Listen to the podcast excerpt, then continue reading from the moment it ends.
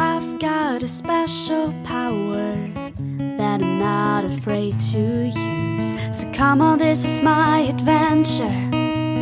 This is my fantasy. It's all about living in the ocean, being wild and free. Cause I'm no ordinary girl. I'm from the deep underworld, land or sea.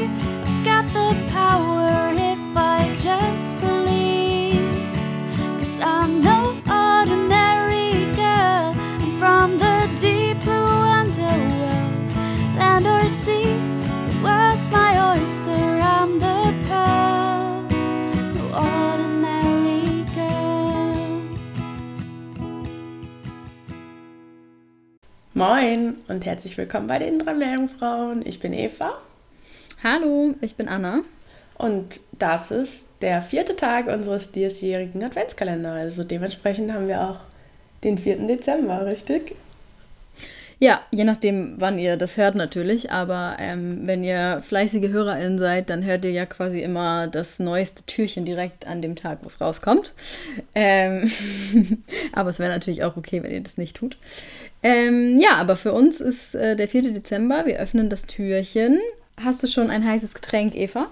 Ich habe hier einen leckeren Tee stehen. Wir nehmen ja heute relativ früh auf. Ähm, auf jeden Fall relativ früh für den Sonntag. Und ich habe hier tatsächlich so ein, ich glaube, es ist Zitronengras Mate oder so. Ja, den muckel ich mir ein. Ich sitze ja auch mit Rollkragenpulli. Also es kommt schon so ein bisschen, äh, wie nennt man es? So Hügge-Stimmung auf vielleicht. Also wenn man so drinnen bleiben will, gar nicht raus mag, weil es draußen kalt ist. Ja, das kennt man ja, Ja. vielleicht. Ja. Ja, bei dir ist es wahrscheinlich auch noch kälter als bei uns, oder? Ja, also wir nehmen jetzt ja gerade nicht im Dezember auf. Surprise. Wir befinden uns ja in Hallo. der Zeit. Hä? Also für mich, für mich ist heute der 4. Dezember. Okay, ja. Ähm, dann muss ich mir vielleicht noch mal ein paar extra Schichten Kleidung anziehen, wenn dem so ist. Ja, ja. Aber Frost habe ich schon erlebt, auf jeden Fall. So Oh, früh okay. nehmen wir dann doch nicht wieder auf. Ja. Naja, aber du hast uns heute ein Thema aufgebracht, was uns hoffentlich innerlich wärmt. Oh, das weiß ich nicht so genau, ähm, ob es das kann. Aber ähm, wir haben letztes Mal, also gestern, äh, das Türchen von Josefa, ich hoffe, ich spreche den Namen richtig aus, ähm, geöffnet. Und Josefa war sehr fleißig und hat uns mehrere Sachen geschickt. Und heute geht es wieder um etwas, ähm, was sie sich über Instagram gewünscht hat. Und zwar geht es heute um die Entenmuscheln. Und entgegen dem Namen sind es keine Muscheln. Die Entenmuscheln, die man quasi unter der Ordnung der Pedunculata zusammenfasst, sind Rankenfußkrebse. Auf Lateinisch nennt man das Cirripedia. Und die sind Teil der Krebstiere, der Crustacea. Der englische Name der Entenmuscheln ist Goose Barnacles, was es ein bisschen mehr quasi trifft, wo sie tatsächlich taxonomisch zugeordnet werden. Das sind nämlich filtrierende Krustentiere. Und ähm, die leben größtenteils an harten Oberflächen ähm, von Felsen oder eben auch an Treibgut und oftmals in der intertidalen Zone, also in der Gezeitenzone. Sie kommen weltweit vor, ähm, also auch bei uns quasi vor der Haustür, in der Nordsee zum Beispiel, findet man die oft im Wattenmeer. Zum Beispiel die ähm, Entenmuschel, die den Namen Lepas anatifera trägt, also den lateinischen Namen. Die kommt im Wattenmeer vor. Dort findet man sie oft an Treibgut, wie ich eben schon gesagt habe. Die Entenmuschel Lepas anitifera, äh, wie ich eben gesagt habe, die im Wattenmeer bei uns auch vorkommt. Die findet man, wie auch eben gesagt, oftmals an Treibgut oder eben an Steinen und ähm, so hartem, hartem Substrat sozusagen. Und die sind quasi, wie der englische Name auch sagt, mit den Seepocken verwandt. Und so wie Seepocken filtern sie quasi Plankton aus dem Wasser. Und das machen sie mit diesen Rankenfüßen, die man sehen kann, wenn man sich die mal ähm, anguckt auf einem Bild.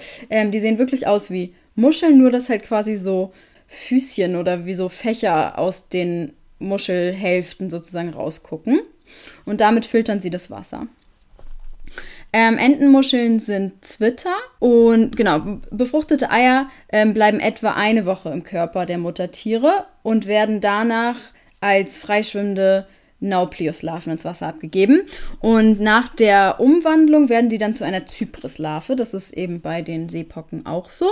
Genau, und setzen sich dann mit einer sogenannten Zementdrüse an einem festen Untergrund ab. Eine andere Art aus der gleichen Ordnung, also aus der Ordnung der Entenmuscheln, aber eine andere Gattung, nämlich die Polycipes.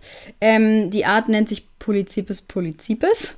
Das ist eine äh, Art, die man sehr häufig im Atlantik findet und die in Spanien sowie in Portugal eine weit verbreitete und auch mittlerweile teure Delikatesse ist. Ist dort als Percebes bekannt, ich hoffe, ich spreche es richtig aus. Percebes werden ähm, an der iberischen Nordküste und vor, also vor allem in Galicia und in Asturien gegessen, aber auch ähm, an der südwestportugiesischen Küste in Alentejo. Dort werden sie quasi kommerziell geerntet und die sind wirklich so teuer mittlerweile, dass der Preis bis zu 80 Euro pro Kilogramm erreichen kann. Das ist ehrlicherweise auch das alles, was ich herausfinden konnte zu den Entenmuscheln. Die sind nämlich ähm, gar nicht so besonders viel erforscht, außer dass man quasi ähm, viel Forschung zu so Management betrieben hat, weil die, wie gesagt, vor allem im Atlantik sehr, sehr viel gefischt werden oder sehr viel ähm, geerntet werden sozusagen und man da sich so ein bisschen mit dem Management dessen auch beschäftigt hat, also sozusagen mit Fischereimanagement. Genau, aber das ist, ähm, sprengt ein bisschen den Rahmen von dieser Folge, deswegen wollte ich da jetzt nicht so super viel drauf eingehen. Ähm, genau, aber falls ihr die mal googeln mögt, ähm, euch mal ein Bild davon angucken mögt und wenn ihr Meerestiere esst, könnt ihr natürlich auch mal dorthin reisen und das essen, wenn ihr das möchtet. Weiß nicht, ob es schmeckt, aber es scheint ja eine Delikatesse zu sein. Hat auf jeden Fall ja einen stolzen Preis. Also wenn einer oder eine unserer HörerInnen die schon mal gegessen hat, würde mich auch mal interessieren, wie die so schmecken. Aber trotz dessen, dass die so beliebt sind, scheinen die ja, sind die gefährdet mittlerweile, oder? Nee, ich glaube nicht. Also ich habe nichts dazu gefunden. Nee. Ich kann mir auch vorstellen, vielleicht kann man die auch, also Klar, ich kenne jetzt nur so die Seepocken, die von der Nordsee oder der Ostsee und so, aber die kommen ja auch wirklich zu häufig vor und sind ja eher als Plage bekannt, als dessen, dass man sie nicht da haben will, an Booten zum Beispiel oder so. Ähm, ja. Die haben ja auch eine kurze Lebensspanne ne? oder einen kurzen Zyklus. Also ich glaube, die re reproduzieren relativ schnell und dann gibt es sicherlich, ähm, ja, kann man die relativ gut ernten, würde ich mal vermuten. Ja, stimmt. Das stimmt. Naja, Josefa, du bist ja witzig. Du wünschst dir Mäuse, die keine Mäuse sind und Muscheln, die keine Muscheln sind. das fand ich sehr witzig. Na guti. Ähm, vielen lieben Dank, Anna. Gerne. Und ich glaube, in dem Sinne. Bis morgen. Bis morgen. Ciao. Tschüss.